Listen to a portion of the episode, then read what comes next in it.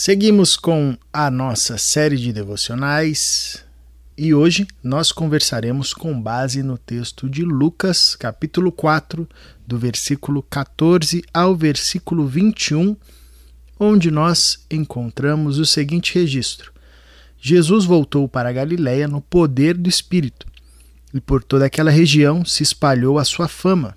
Ensinava nas sinagogas e todos o elogiavam. Ele foi a Nazaré, onde havia sido criado, e no dia de sábado entrou na sinagoga, como era seu costume, e levantou-se para ler. Foi-lhe entregue o livro do profeta Isaías. Abriu e encontrou o lugar onde está escrito: O Espírito do Senhor está sobre mim, porque ele me ungiu para pregar boas novas aos pobres. Ele me enviou para proclamar liberdade aos presos e recuperação da vista aos cegos, para libertar os oprimidos e proclamar o ano da graça do Senhor. Então ele fechou o livro, devolveu ao assistente e assentou-se. Na sinagoga, todos tinham os olhos fitos nele, e ele começou a dizer-lhes: Hoje se cumpriu a escritura que vocês acabaram de ouvir. Israel, depois que Jesus disse isso, ele quase foi morto, né? Ah, todos ali ficaram enfurecidos e loucos com essa afirmação de Jesus. Hoje se cumpriu a escritura que vocês acabaram de ouvir, referente ao texto que Jesus leu do profeta Isaías, no capítulo 61 do livro de Isaías.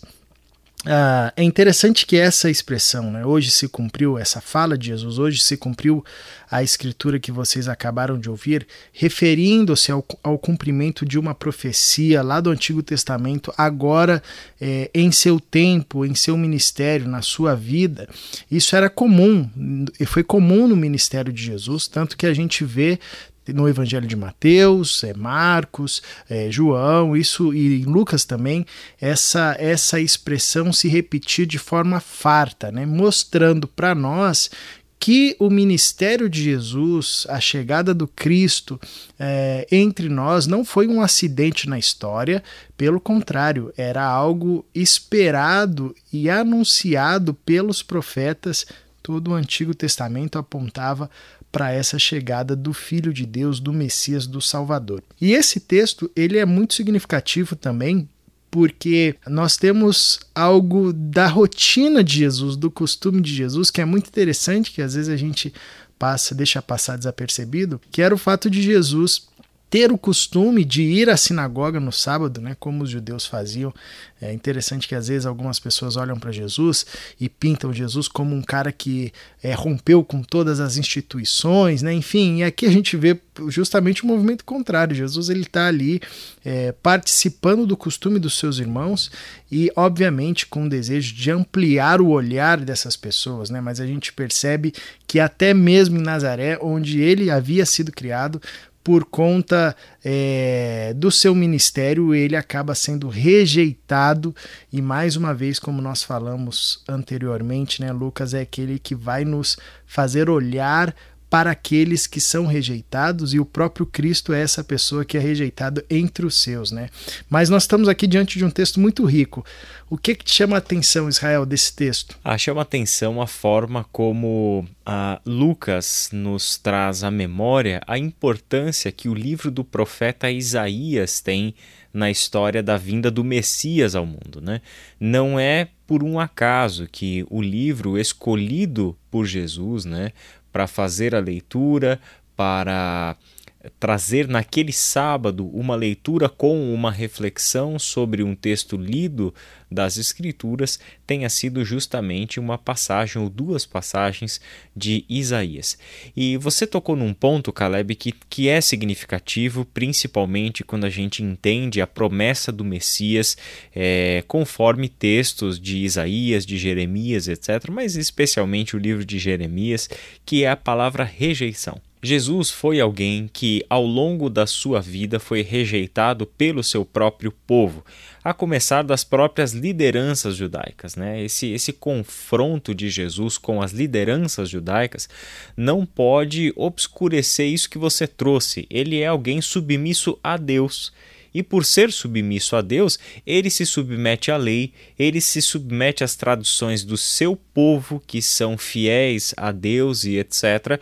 Mas ele tem embates porque não percebe a revelação de Deus da mesma forma que os líderes religiosos percebiam e não entendia o cumprimento das promessas de Deus na mesma perspectiva deles. Esse era o embate, né? E a rejeição é a consequência de quem vai fazer esse confronto com aquilo que era de mais caro para aquela tradição judaica do tempo de Jesus, da qual ele mesmo fazia parte. Mas quando a gente olha para Isaías, por exemplo, a grande profecia messiânica de Isaías, capítulo 53, onde a marca daquele que era o servo do Senhor é justamente a rejeição ele é rejeitado pelo seu próprio povo, ele é desprezado. Quando a gente olha para o Evangelho de João, temos uma outra marca logo no início do Evangelho de João, dizendo que ele foi desprezado, rejeitado pelo seu próprio povo, de modo que abriu as portas do reino de Deus para aqueles que não eram povo de Deus.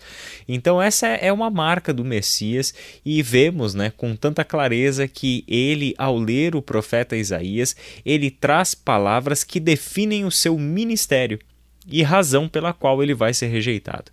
O Espírito do Senhor está sobre mim e ele me ungiu, né? Porque ele me ungiu, Interessante porque essa é a marca do Messias, ou a marca do Cristo, né? aquele que é o ungido do Senhor, enviado do Senhor para a proclamação das boas novas, ou seja, a proclamação do Evangelho aos pobres. Ele me enviou para proclamar liberdade aos presos, então a, a ação de libertação condizente com toda a ação de Deus na história. Uhum. Deus é o libertador lá na terra do Egito, Deus é o libertador deste povo na terra do exílio assim como Deus permanece sendo o libertador de todos aqueles que estão presos, né? A recuperação da vista aos cegos, libertar os oprimidos novamente e proclamar o ano da graça do Senhor, o ano em que Deus está abrindo as portas para que todas as pessoas ouçam e tenham a oportunidade de se arrependerem e crerem no evangelho que Jesus está anunciando. Ano da graça é o, é o período, né? Não, não leiamos isso daqui como o ano de 365 dias, né? Mas um novo tempo, uma nova era em que Deus abriu as portas do seu reino e por meio do seu enviado, ele está chamando a todos para fazerem parte da sua história, serem libertos, serem redimidos, terem as suas vistas recuperadas, ter os grilhões que lhes prendem quebrados, para que desfrutem a plena liberdade, como sempre foi o plano de Deus, que, como Jesus diz aqui no versículo 21, nele estava se cumprindo. Então é interessante perceber isso, né? O Deus da Bíblia é o Deus de promessas e de alianças, e tudo o que ele prometeu e toda a aliança que ele fez tinham como objetivo a chegada do seu filho ao mundo, uhum. por meio de quem ele concretizaria na história o seu grande plano de salvação. Essa é a perspectiva que nós precisamos ter ao ler a história de Jesus em um evangelho como Lucas. Ele, ao escrever o seu texto, fazer a sua pesquisa, né, a lição de casa bem feita, ele dá para nós um documento que nos dá segurança, né?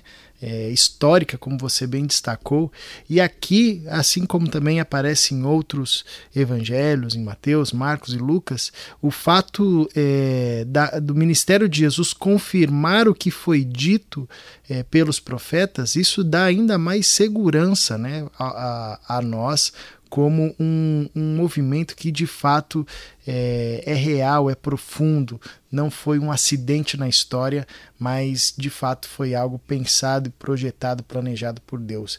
Uma coisa interessante que aparece muito em Lucas, e aqui nesse texto fica bem evidente, né, que Lucas faz questão de, de apontar é, Jesus como alguém submisso ao Espírito Santo. Né? É o Espírito Santo que leva Jesus para o deserto, é o Espírito Santo que é, é, opera de forma é, a conduzir Jesus por suas andanças, né? É, e aqui Lucas ele inicia apontando isso, uma orientação do Espírito Santo e Jesus seguindo essa orientação e o próprio texto de Isaías onde é, ele sinaliza que o Espírito do Senhor está sobre ele, né? Ou seja, tudo que ele faz, ele faz por submissão ao Espírito Santo. É interessante que isso vai aparecer no Evangelho de Lucas algumas vezes, né? Uma ênfase de que Jesus se submete à ação do Espírito de Deus. Isso é muito bacana. É como você bem destacou, Jesus é, foi alguém que viveu uma vida de obediência ao Pai. Uh, a todo instante, né? O ministério de Jesus é um ministério da obediência ao Pai, ao Espírito, é, e é um testemunho para nós de como nós devemos viver é, também na mesma submissão, na mesma obediência ao Pai, ao Espírito uh, e, a, e ao que Cristo nos ensinou e nos chama a viver. É importante destacar isso porque, como a gente falou ontem também, a segunda parte da obra de Lucas é Atos dos Apóstolos, em que ele conta a história do nascimento e desenvolvimento da igreja. Né? Em Atos, ele faz ali um recorte dos 30 primeiros anos de história da igreja e ele mostra isso como uma sequência ao ministério de Jesus.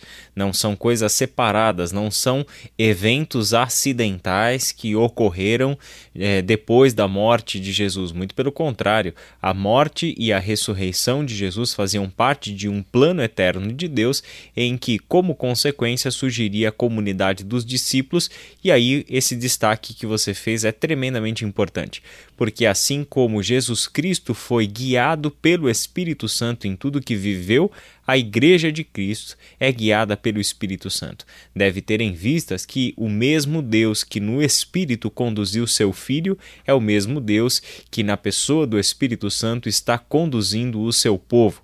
Isso é um plano de Deus, né, que se concretiza em Jesus.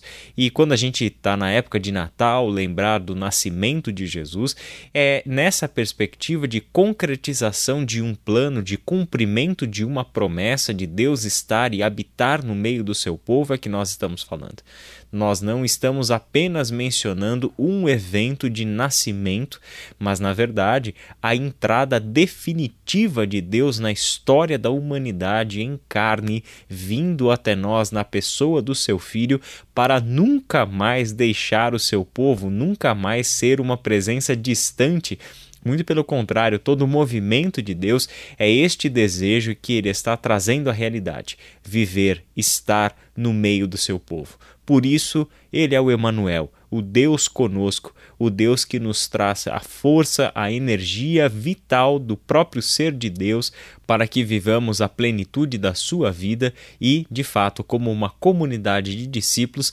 tenhamos nessas histórias do Cristo a orientação sobre o que Deus espera do seu povo. Caleb, vamos orar? Vamos orar. Senhor nosso Deus e nosso Pai, nós te agradecemos porque um dia o Senhor entrou na história e cumpriu todas as promessas que fez. Obrigado porque a tua palavra é palavra que jamais voltará vazia. Tua palavra é sagrada e santa.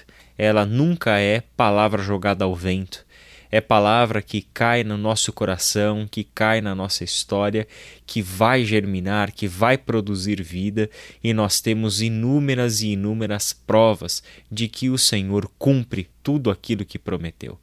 E em especial, Pai, nessa época, nós queremos demonstrar a Ti um coração grato, porque a grande promessa já foi cumprida. O Senhor trouxe o seu Filho ao mundo o Senhor veio até nós na pessoa de Jesus e por ele nos salvou, por ele nos redimiu. Tudo o que ele viveu, todo o sofrimento pelo qual passou, toda a rejeição a qual foi acometido, tudo isso resultou na nossa salvação, Pai amado.